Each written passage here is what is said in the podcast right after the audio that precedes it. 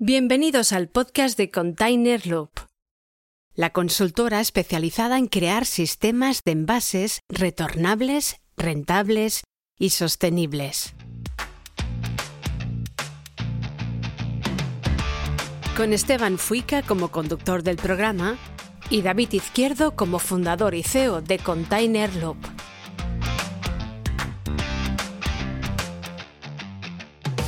Bienvenidos al podcast de la consultora Container Loop. Hoy en nuestro podcast os damos un pequeño anticipo del nuevo episodio de nuestro podcast hermano Jefe de Compras Podcast. Bueno, David, cuéntanos un poco los orígenes de este, de este catálogo impresionante. A ver, cuéntanos. Eh, puedo, puedo empezar como si fuera un cuento. En tiempos inmemoriales de... ¿no? Bueno, cuando ver, cuando el presentador a de ver. podcast aún no había nacido, tú ya, ¿no? ¿Era ese sí? Sí, sí, sí, sí. Cuando todavía existían los dinosaurios sobre la Tierra. Bueno, eh, vamos a ser un poco más. Porque están los amazones que se llevan todo y luego están las web de nicho. El profesional que sabe mucho sobre un nicho, sobre un producto y eh, tiene todo lo que necesita sobre ese producto. ¿Vale? Eso somos nosotros. Pero claro, hemos metido tantas páginas, al final también somos un poco generalistas. ¿Vale? Porque hemos ido ampliando y tenemos una web de todo contenedores y tenemos una web que se llama Top Almacén, que es producto para almacén. Tenemos una web que se llama cubetos.com. Tenemos otra web que se llama palesdeplástico.es. ¿Ves? Podemos vender de todo. Y hay más. Suma y sigue, porque hay bastantes más. Y más, y más. vale, ¿qué sucede? Que Clientes Premium era nuestro proyecto para hacer esto. Era, al final, era una especie de central de compras donde eh, nosotros nos encargaríamos de negociar con proveedores, sincronizar catálogos, tenerlo todo actualizado y el cliente podría entrar y comprar cualquier cosa. ¿Pero qué pasó? Pues que por el medio se cruzó otro proyecto. Qué raro en ti que te metas en otro proyecto. Exacto. bueno, eh, se cruzó servicio dropshipping. Bueno, servicio dropshipping, la intención era, era la misma. Lo que pasa que era una capa, la idea era darle acceso a otras personas a coger de nuestro catálogo el producto que quisieran y nosotros se lo enviaríamos al cliente final con su nombre. ¿Correcto? ¿Sabes qué me dijo? ¿Qué te Que dijo? mira, en mi departamento habían personas de compras que tenían que gestionar la compra de una silla de oficina y un contrato de 100 millones de euros. ¿Tú crees que tiene sentido que esa persona se tire dos horas buscando una silla de oficina Ninguno.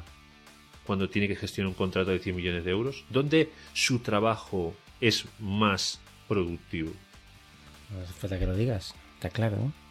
Pues ese problema pasa en muchas empresas. La misma persona de compras tiene que hacer trabajos que no aportan valor.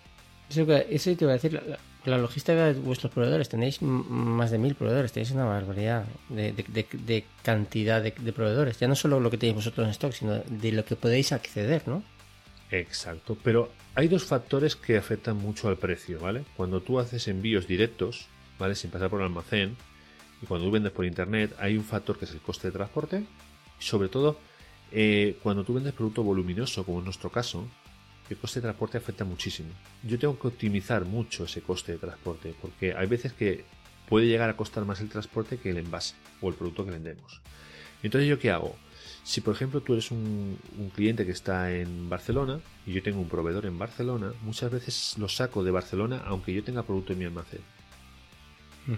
¿Por qué? Porque la suma del coste del producto más el coste de transporte es inferior si lo saco desde Barcelona y te lo llevo directo, Claro. que si lo saco desde Valencia y te lo envío allí.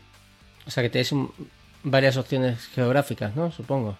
Claro, nosotros normalmente solemos tener del mismo producto, tipo de producto, tenemos varias opciones. Entonces buscamos la mejor opción para ese cliente. O sea, conforme uno va utilizando la aplicación y va comprando, va abaratando, ¿no? El precio de compra. Sí, va comprando más barato, ¿vale? Dentro de la aplicación, pero ese descuento es por comprador.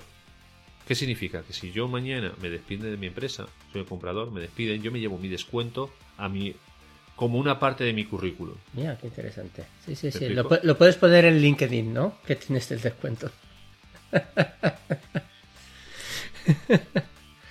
Exacto.